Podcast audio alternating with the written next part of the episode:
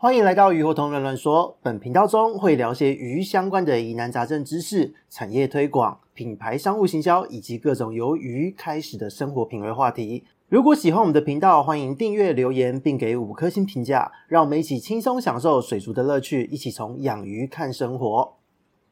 Hello，大家好，这里是鱼活通乱乱说的梧桐，我们又见面了。这一个礼拜呢，真的是超级热的一个状态哦，根本就是要热到把人整个烧毁。那在这一段时间呢，就是其实很好玩。台北虽然是有一些忽然的降雨哦，可是其实整个台湾的这个气温的状况看下来，这一个礼拜就是单纯的暴热，因为东部、中南部好像几乎都没有降雨哦。那甚至在东部有出现焚风这样的状况。那再加上呢，今年又是圣一年，光是六月份的月均温呢，诶。以台北市来说，就比起去年的同期哦，去年的六月，相较之下就高了近三度哦，不止两度哦，两度是稍微含蓄一点，是差不多台湾的均温，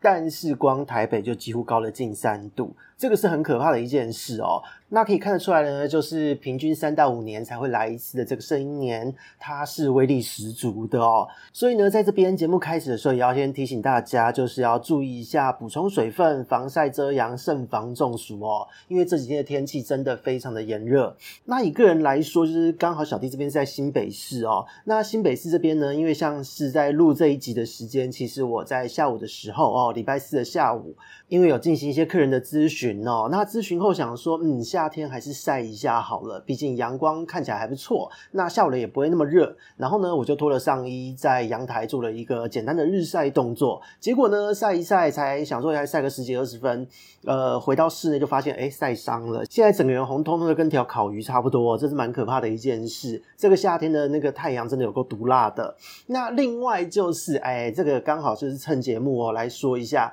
呃，昨天呢，听到了就是一个以前学生时代非常。喜欢的一个歌手就是李玟哦，轻生往生的消息，这个真的令人感到非常的遗憾哦。因为其实这个歌手他的声音，甚至说他的曲风，即使拿到现在来听，也都不会觉得他的歌是过时的。那他的歌声呢，真的是陪伴了小弟在学生时代度过了很多的日子哦，所以真的是非常的惋惜。那也希望就是各位听众朋友们，如果你有任何想不开的事情、想不通的事情、过不去的状况、过不去的情绪，请你就是务必要坚持住，去寻求适当的协助。还有你要相信有人一定能够接住你哦。所以这个部分呢，是在近况的部分跟大家做一个简单的说明。那在这个礼拜呢，我们讲回来哦，养鱼人呢，这礼拜问题。也真的非常的多，因为呢，水质毒素相关的问题呢，其实就是延续我们的《鱼病注意报》第十三集的内容所提到的，它真的就是蛮多的哦。这个是平常日常管理照顾的一个问题。那在这个礼拜呢，有少许的细菌性疾病，其实呢，这也是在日常管理的问题之后的延伸。它有发现水质异常，那水比较浑浊，鱼也比较喘。那但是当换水之后，它并没有做很好的环境清洁，这个时候呢，细菌就增生。了，那鱼因为它的状态比较虚弱嘛。那这时候细菌就感染上去，所以有了一些零星的烂鳍烂尾的这个状况发生。那再来呢，就是出现了几个案例哦，就是因为炎热的关系，就是在温度高温伤害这一方面的咨询呢是有出现的。那像这个礼拜呢，就是出现了一个算是呃没有救的一个咨询哦，他还是用急件跑过来问我，他就说他的鱼呢，他买了之后，他去水族馆逛街，然后他在逛夜市，他买完了鱼之后呢，就把鱼放在车子上，把车子停在停车场。接着他跑去夜市吃了一圈东西之后，再回去停车场开车，结果鱼就翻肚了。他就是人回到车上的时候，打开他的车门，就发现一股热气冲了出来。那他也顾不得急件要加倍收费这一件事情，他就直接用官方账号敲了小弟，然后希望我赶快能帮他处理。那我就说到底是什么状况？我这边是可以接哦，刚好有空。那他这时候呢，就是视讯一打过来，哦，那个鱼是瞬间翻肚，嘴巴开得很大，然后就是已经在最后的。在那边抽蓄的状态，那这个就是非常遗憾哦，到了这个程度，其实鱼是没有办法救回来的。所以呢，就是有这样子令人惋惜的一个案例哦。你说是粗心也好，说是无心也罢，那不论如何，鱼回不来就是回不来了。那除了这个令人遗憾的案例之外呢，就是也有食用鱼的养殖场哦，它是养那个鲷鱼的哦，养台湾鲷的养殖场，还有就是有一个养虾场的朋友也有来问这个问题哦。那都是高温的一连串的这个高温伤害，所以呢，这一个礼拜想一想，就决定说，在今天呢，跟大家一口气聊一聊，就是整个夏天的高温对策。而且刚刚好呢，今年又是圣婴年嘛，那三到五年一次最热的这一年，就来跟大家呢，干脆把这个整个高温对策都跟大家整理起来，让大家了解到底该怎么做。因为呢，在过去去年是有讲过夏天的这个相关的一个对策话题，只是当时是用直播测录的方式做呈现，那整个测录下来长度长达三个多小时。哦，而且中间有很多的一些闲聊掺插在里面。我相信对于蛮多的朋友来讲，应该都没有什么耐心去听完它哦。所以呢，在这一集里面，我们就把所有的事件、所有的一个对策，都跟大家做一个完整的汇总，方便大家进行收听。除此之外呢，也是提醒大家，你可以稍微听一听有没有符合自己适合的情况的操作哦。也许可以在今天的这个节目中找到一些属于自己操作上的盲点，也不一定。所以呢，接下来就要进入我们的主题了。首先呢，在我们讲高温的对策之前，我们要先来了解到温度高温这一个东西对于鱼类的伤害到底在哪里。哦，如果你不认识高温的恐怖，你就不会知道去防范高温是一件多么重要的事。所以呢，一定要让大家先有这个认知，就是高温对于鱼类来说，应该说对于生物来说是非常可怕的事。因为呢，在我们过去之前呢，都有多次的强调过。二十二度到二十六度是非常适合鱼类长期饲养的一个温度。那最好的话，你可以控制在二十二到二十四度。因为呢，鱼在野外，它如果碰到高温的话，它可以潜入比较深的一个水域，可以去找一个遮阴处。而且呢，在野外的环境，因为它是流水，它在遮阴处就可以有很充足的一个容氧的维持，还有低温的一个维持。所以呢，在野外鱼遇到高温会自己找地方躲。可是呢，在饲养的环境，在我们人工饲育的环境，对于大部分的鱼种来说，如果你在营养的提供方面没有做得很确实，日常的操作上又造成它比较多的紧迫，那么长期的二十八度饲养呢，就已经会造成它会有一些代谢上的负担。那如果说你的温度呢，因为是夏天的关系嘛，室温就已经很高了，外面的温度更高哦，这个时候水温都会在很短的时间内上升。所以如果你在夏天的时间，你会发现你的水如果是二十八到三十二度。很多的鱼都会已经有紧迫，然后食欲下降的一个状况。那如果说今天你还没有去做一些处理，它的温度升到了三十二到三十四度，如果你的饲养密度稍微高一点，它就已经会开始有些零星的死亡。那如果到了三十四度以上更高的温度，则是会开始有鱼就是热衰竭直接死亡。那这个是大部分鱼种的一个通则概念哦。那但是呢，这一边讲到都只有鱼而已。我们今天要同时考量的是整个环境上的问题哦。因为呢，鱼就是养在水里面嘛。那你的水质状况会因为你的环境的饲养密度啊，或是你的造景的状况、你的滤材的数量，或是你喂食的饵料种类、喂食的频率，都会有很大的一个差异性。所以呢，这个地方我们就要开始讲环境了。因为高温这一件事情，它本身就会造成水中的溶氧量降低。那如果说今天只是单纯的溶氧降低还好，你就是加一个打气石下去也没有问题。或是说你饲养密度低的时候，它也不太会出什么状况哦，就是减少动作就好了。那但是呢，如果你在这一个时间内，你的饲养密度可能高一点，特别是新手朋友哦，很多时候都是比较高一点的密度，然后进行混养这样子的操作。如果在这个时间呢，就是你里面的鱼一两只体弱的先挂掉了。或是说你的鱼缸滤材非常的多，你的造景的东西很多，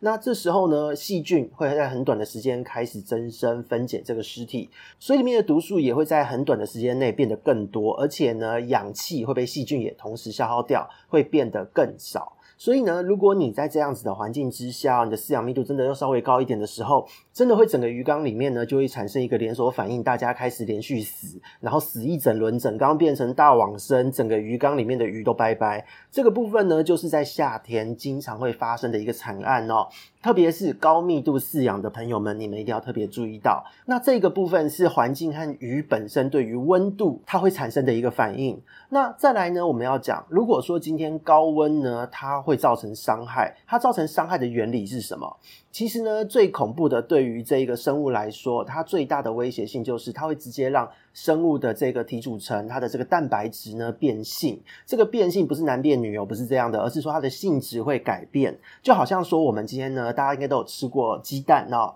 荷包蛋呢，这个蛋清，我们今天在把它打蛋打下去的时候，它是透明的。可是，当你今天把它打在一个煎锅上的时候，它会从透明变成白色，那它会变得坚固。这一个部分呢，就是所谓的蛋白质的性质改变。那这一个性质改变呢，基本上是不可逆的，它变过去就回不来了。那在生物的部分呢，就是在我们的身体上面，我们养的鱼身上都是一样的。今天如果真的温度高到那个程度，你的蛋白质一变性，你体内的蛋白质一变性，就会坏掉，失去所有的功能。所以呢，今天你在养的鱼，它今天你发现它变成一个很喘的状况，真的水温瞬间太高，它已经出现了，就是有热衰竭的反应，开始在喘。船在飘，无法保持平衡。当到了这个程度的时候哦，通常为什么会说很难回来？因为它体内的蛋白质或者它的代谢机制已经有一些故障了。那这一些故障呢，其实通常都是不可逆的。所以只要发生过一次哦，短暂的一个高温。高到足以让它的蛋白质变性，它等于就是半熟的状态哦。那到了这样子的状态的时候，它这一条鱼真的就没有用了，就是你也救不回来，它只会慢慢的死亡，或是它这一条鱼的身体会变得特别的虚弱，反应也会慢半拍。这个部分就是我们在饲养的时候高温会造成的一个伤害。那当然呢，就是鱼本身哦，因为有时候大家都会讲，哦，我的水温现在三十二度、三十四度，可是为什么呃我的鱼有出事？谁的水温也这么高就没出事？哦，这一类的论述或这一类的反应，在我们日常的养鱼之中、社群讨论之中也很常看到。那这个部分呢，就是让大家再进一步的了解到。鱼本身呢，它并不是说就是任温度来宰割它，生物本身都可以去适应环境，都有能力去对应这种不良的环境。所以呢，其实鱼也有一套方式可以去抵抗这样子的高温环境。那简单来讲呢，就是鱼会改变一些它的新陈代谢机制。那透过这个新陈代谢机制的改变呢，让鱼的一些重要的器官、重要的机能可以保护它的蛋白质，不要变性，不要去改变它的性质，它就可以去短暂的适应这样子的一个高温的环境，那也因此呢，高温对于生物来说，因为对它来讲是一种紧迫，会造成压力的，所以呢，在这个过程中，它为了要存活下去，对抗这个高温，它会有一系列的这个反应产生。那这一系列反应呢，同时也会产生大量的一个代谢的毒素。这些毒素呢，都会造成他的这个肝肾很大的负担。那是谁最惨？谁最辛苦？谁要做这个工作？很遗憾的，又是肝脏。肝脏里面的维生素 C 是要去处理掉这些东西的。所以呢，我们每一集呢，就是讲到鱼的紧迫，都会强调维生素 C 很重要。事实上，维生素 C 不是我们在骗大家或是恐吓大家，维生素 C 真的很重要。因为鱼呢，它体内有一大堆东西都需要到胶原蛋白之外呢，对于水生动物来说，维生素 C 本身就是不可或缺的。因为对于环境的适应能力哦，综合掉这一些毒素，不论是药物啊，或是自己代谢的废物，或是各式各样的水质中有的没有的一些累积的 NO3 之类的，累积到最后，其实很多时候都是维生素 C 消耗殆尽才伤害到它的身体。所以呢，维生素 C 的补充非常的重要哦，再次强调，真的不是危言耸听哦。所以呢，讲到这边，大家就可以了解到，如果你的鱼平常好好的照顾，夏天短暂的高温可能还不见得会怎样。但是呢，如果就像我们前面讲的，你没有好好的照顾它，你平常就是有定期的驱虫下药，你平常呢不喜欢换水。水里面呢，不论是造景、底沙，还是一些腐叶哦，水草死掉啊，藻类啊都不刷，那这些东西一堆，那毒素一大堆哦，那种滤材很多的也是，那这时候呢，就会有更高的机会在夏天高温的这一段时间呢出事哦，这是一个几率，因为呢，其实你的鱼它相较健康的鱼来说，它对于这种。环境中的毒素哦，体内的毒素，它的这个综合能力哦，维生素 C 的含量已经大减，它的综合能力就会差很多。所以什么时候用完，我们不知道，我们只能跟你说，它出事的几率会比起正常照顾的鱼出事的几率还要高，非常非常多。所以呢，这一个部分就要让大家了解到。高温真的很可怕，只要热过头呢，鱼体内的维生素又不足以中和掉这些毒素的时候，如果你的鱼缸呢又刚刚好缺氧，环境差了一些，真的只要短短几分钟就都回不去了。因此呢，除了就是日常的饲养中不要高温，那你平常呢要注意鱼的日常维生素的一个补充之外，高温的对策呢，你也一定要知道。因此呢，我们接下来就来先来跟大家讲一讲室内的水族鱼缸哦，或是你用水桶也可以随便哦，这一些饲养方面的一个高温对策。第一点呢，就是要提醒大家。你放鱼缸的室内环境一定要通风，是整个室内空间都要通风。那如果今天你有养鱼呢，最好不在家的时候，你也要开气窗，让你的室内空间的这个空气呢能够流通哦，室内外的气体能够交换。那如果说今天呢，你能够开冷气二十四小时不要停，这是最好。不然就是你至少要能安装个抽风机哦，要把这个风往外抽，让这个空气可以对流。千万不要就是门窗都关死，否则呢，你的整个室内空间会变成一个烤箱。那你的鱼缸呢，就是像电锅的那个蒸锅哦，煮汤是差不多意思的。所以呢，通风是第一点。第二点就是你放鱼缸的位置，有很多人呢，因为居住空间的关系，可能会放在书桌上或是窗台边。这个部分呢，都提醒一下，不要给阳光直射。不论你今天你窗户的位置放鱼缸位置旁边的这一扇窗，它是在东侧还是西侧？总而言之，当你今天在夏天这个季节的时候，请你务必放一块板子。或是什么东西，反正就是挡在中间就对了，千万不可以让鱼缸哦，不论是直接照射到，或者是透过窗户洒进来的间接光哦，这样子的光线都是不 OK 的，千万不要让阳光直接照射到你的鱼缸。那我们的第一点、第二点这样讲下来，也要提醒一下你，不论如何呢，目标都要放在让水温在白天不要超过三十二度哦，这是我们在操作的一个标准。所以呢，这一个部分是我们的一个基本逻辑。那第三点就。就是我们经常叮咛的，在夏天的时候哦，要在日夜温度低的时候换水，特别是呢，在经过了白天的这个曝晒或是高温的这一个呃闷煮之后，你水中会有大量的毒素，你的鱼身体体内也有很多的东西要代谢掉，所以呢。这个时候，傍晚入夜那一次的换水非常的重要。那有一些人呢，在这边也会问说：“诶，我们前面说最好不要超过三十二度，可是水温超过三十二度，不是本来就很危险了吗？”但其实，如果你的饲养密度没有太高，鱼缸没有过度复杂，白天的温度三十二度，但是晚上呢，维持通风后，晚上就开了冷气，能够降温的话。这时候你在晚上做换水，光是一个夏季的这个日夜温差哦，它是不会发生事情的。所以呢，这个部分请大家可以放心哦。我们知道鱼很辛苦，可是呢，我们的照顾方式就顺应着它的代谢机制，跟着这个季节的变化去跑。只要你的水质维持 OK，那基本上也不会出什么大事的。那再来呢，就是进入到第四点。请你呢一定要控制喂食量，减少污染哦。同时要增加打气，让水中的溶氧量上升。这个部分呢，就是因为夏天细菌的这个增生速度也快，所以一定要特别注意到。那再来就是第五点，有一些朋友呢可能会加装冷水机，那这时候呢就是建议你，请你把水温不要设定在二十二或二十四度哦，不要设得那么低，因为呢当温度设定太低的时候，当你要换水补水，你就会发现说你的换水量一大，新的水。住下去温差超级大，反而鱼开始紧迫，你就会不敢换水。可是不敢换水呢，水中的毒素又会累积。所以呢，提醒一下大家，你如果有冷水机的朋友，请你把温度设定在二十六度左右，因为二十六度呢，就像我们前面讲到的，它是一个鱼可以接受稍微偏高的一个温度，而且长期饲养不会有问题。那如果你的换水的水位呢，大约是半缸左右，你换完水了不起就是二十八、三十度哦。夏天的时候，你在傍晚的时候换，可能会是这样的水温，它在很短的时间呢，就可以让你的这一个冷水机运作，把水温降到你的这个设定的目标温度。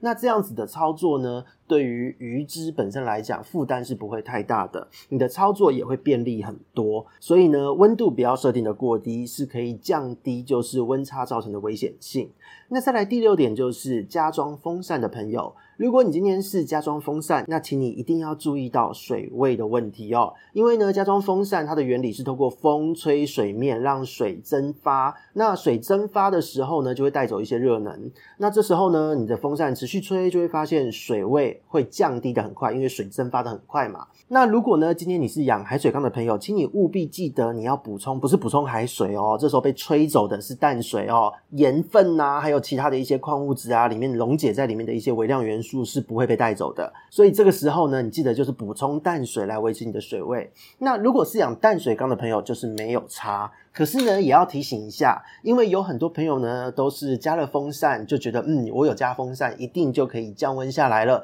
接着呢，就把放鱼缸的这个空间的门窗紧闭，人就出去了。那这样子的状态呢，就是非常不 OK 的状态哦。因为用风扇，其实你还是要注意室内的整体通风，否则呢，你的这个室内空间会变成所谓的旋风式烤箱，就是烤鸡的那种哦，热循环更好，让你的鱼汤呢煮得更快。那你的鱼缸水温呢，也会跟闷热的室温。更加的接近哦，那所以呢，这个部分是风扇的部分。那再来呢，就是要讲一下注意事项了哦，就是我们的第七点。就算是你在傍晚和夜间的时间换水哦，你在注水的时候，这个是操作细节哦。因为呢，你的自来水水管在一般的公寓或是一个呃大楼之间，电梯大楼都是一样的。因为呢，自来水管的这个管路，它在沿着房屋的这个结构走的时候，它难免也会被白天的阳光曝晒而加热到。这时候呢，你注水的时候，请记得让水先留个几分钟，把水管内温热的水都排空之后，都排掉之后，你发现水的温度降回来才可以用。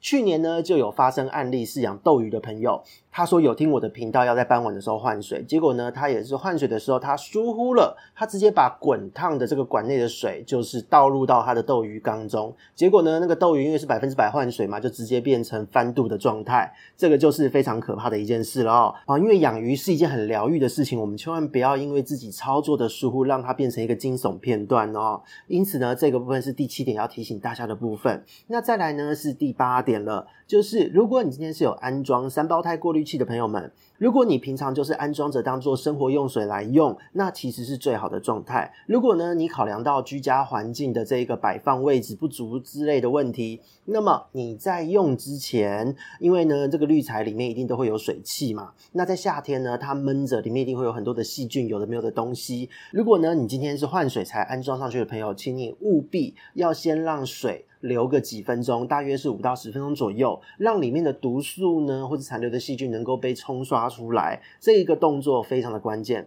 否则呢，你没有换水反而还好一点，你一换水是把这一个三胞胎里面的毒素全部流进去哦，这个操作习惯就很不 OK 了。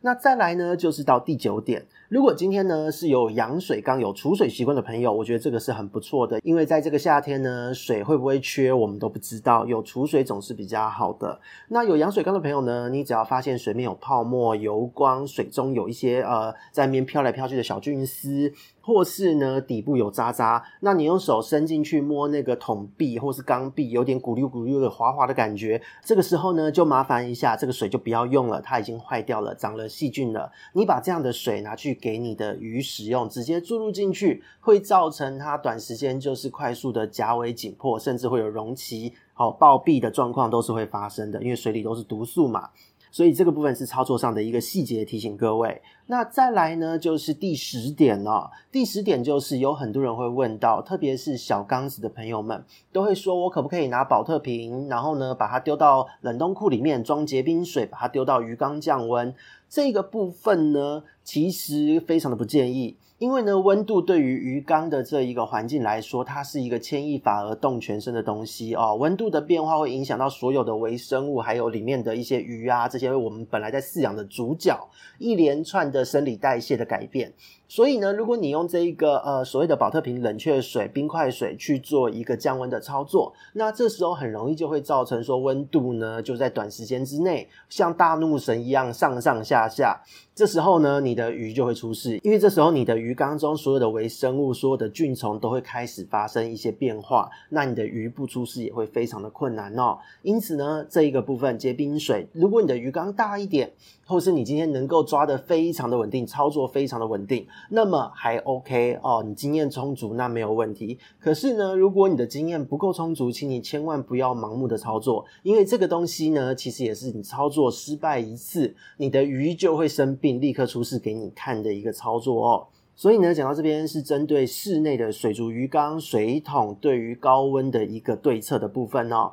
那再来呢，就是我们要来讲一讲室外的环境了。室外的环境呢，可能是你放在阳台的陶盆，放在阳台的金鱼盆，或是你可能有生态池，那或是说今天是水产养殖，你养 FRP 桶、硬池、土池的饲主们。都要特别注意到。哦，这边的操作就会相对容易，因为你的环境接近大自然嘛，所以你的策略方面呢就会简单很多。首先，第一点是，请你务必要注意遮阳，阳光不要直接曝晒到。那因为直接曝晒呢，会造成藻类的大量增生，那 pH 溶氧量或是污染量都会瞬间在一天之内，光是一个日夜的变化，就让你水质有极大的震荡。所以呢，遮阳是一个室外饲养很重要的一件事。那在这个遮阳的同时呢，请你一定要注意，也要同时维持通风。所以这个时候呢，就是建议你可以选购所谓的遮阳网哦，在网络拍卖平台很容易就可以找得到这个东西，你输入遮阳网就找得到了。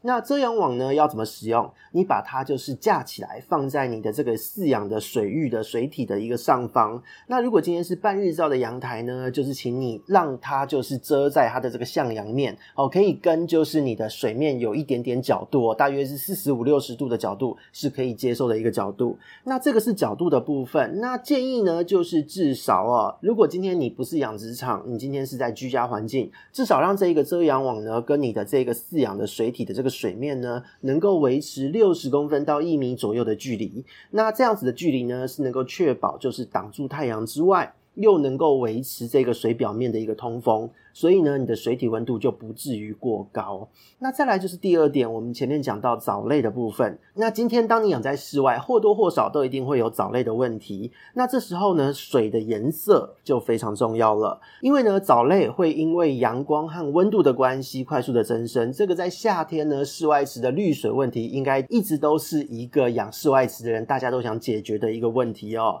那通常呢，藻类的这个生态很好玩。最热的那一天，当天呢还不会怎么。怎么样？那一天它开始哦，开始增生了，但是真的开始大量的生长运作会是在隔天开始。像是以这个礼拜为例哦，就非常的标准了。就是礼拜一呢，其实它的这个阳光非常的强，特别是一个中南部哦，云嘉南的朋友，还有东部的朋友，礼拜一就有很强烈的一个阳光，而且当天没有下雨。那这样子的一个状况呢，就是当发生的时候哦，你当下可能没有什么感觉，可是到了隔天，你就会发现早上怎么哦，阿尼阿伟那个。藻类怎么那么多？然后呢，水的那个泡泡也很多。那也刚好就是这个礼拜的咨询都是在礼拜三、礼拜四，因为呢，藻类在这一天的增生呢，有经验的养殖者他是会做一些处理的。可是呢，在礼拜二有一些比较年轻的养殖者，他就没有这个概念，那就轻忽了这个藻类的问题。结果呢，到了礼拜三，诶，奇怪，怎么生物开始食欲不振？不吃东西，有零星的死亡，开始觉得不对劲了，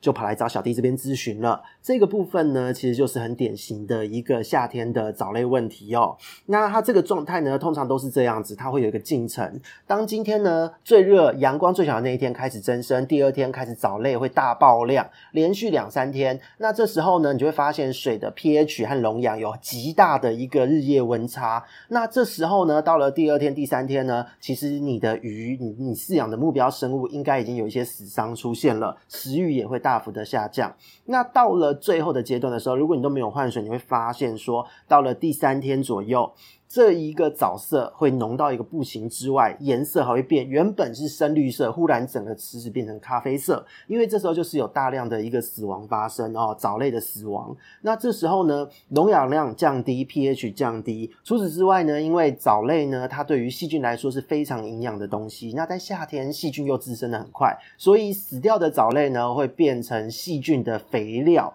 那细菌就会开始爆炸性增生。因此呢，你会看到水面的一堆泡沫。差不多在第二、第三天，呃，水面的一堆泡沫和油光都会出现。这时候呢，通常都会伴随着鱼不吃东西，而且你会看到有一些鱼忽然浮出水面，就是原本死在下面，因为细菌的关系把它分解掉，里面有一些气体哦，在鱼的肠道内、肚子内，它就浮上了水面。那个时候呢，看起来都很可怕，而且味道会超级臭哦。很多人看到这个画面都是嗯。会百感交集，而且那个味道，第一次闻到的朋友们应该会想要惨叫出来的哦。所以呢，这个是室外池要特别注意的。那在这边呢，也跟各位说明一下，就是有很多人会问哦，就是要怎么样判断藻色浓不浓，藻类是不是太多这一个部分。那一般来说呢，我们会准备一个东西叫做透明度板，它这个东西的构造是一块板子，上面呢，我们会把它分成四个区块，然后呢，这四个区块呢，我们会把它就是有不同的颜色，就是黑色、白色这样子让它交错。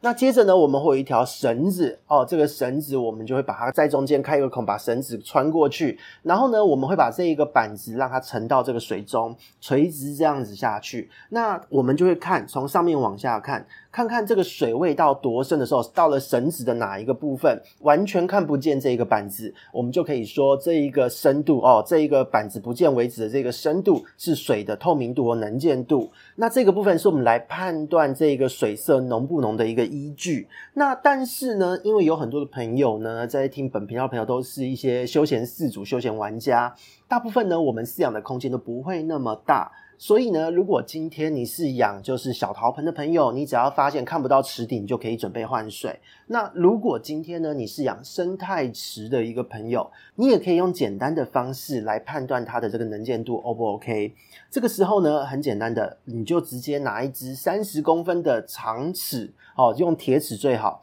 或是你今天拿那种可以伸缩的卷尺，你把它从水面呢垂直的放下去。如果呢，在生态池里面，你水位大约是六十公分以上的这一个生态池哦，你发现二十公分左右的深度就看不到你放下去的这个尺的最前端，那就不行了。这代表藻已经非常多了。如果你再不处理，接下来就要走入我们刚刚讲的这个进程哦，可能大爆死啊，pH 下降啊，溶氧下降哦，这一连串事情接着就会发生。所以呢，请大家，当你今天觉得水有点浊，或是藻类有点多，稍微用这样子简单的方式去判断一下，你就可以快点换水了。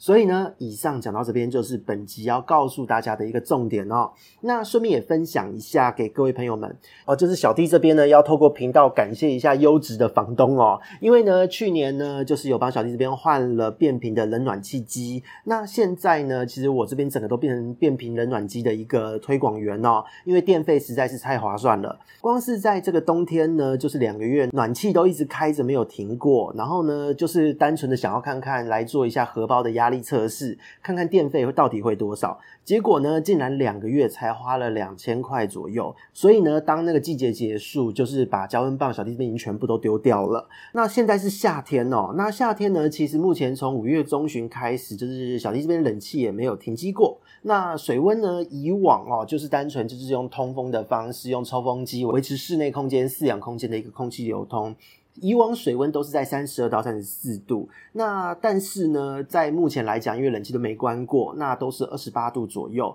这个真的差非常多。那在电费的方面呢，光是在前两个月哦，就是四五月的部分。它的电费大概也才两千块上下，真的就是比往年还要便宜。而且呢，在小弟这边，因为是在居家创业办公哦，所以基本上也完全没有特别省电，随时都在开，随时都在工作。所以呢，其实到了现在，就是六七月下来，电费到底会有多少哦？目前也在做电费的压力测试中，到时候再跟大家做个分享。但是呢，不论如何，目前看下来真的是省下了很多的麻烦。所以呢，室内饲养的朋友，如果你的预算充足的话，不妨就是考虑换一台好的吨数够的一个变频的一个冷气机，真的可以让你省下非常多的一个麻烦哦。那以上呢是这个礼拜为大家带来的一个分享，希望这一集的内容呢可以让大家就是很快速的，就是找到你在夏天的时候的一个抗高温对策哦。那我们这边呢是鱼活通乱乱说，我们下次见，拜拜。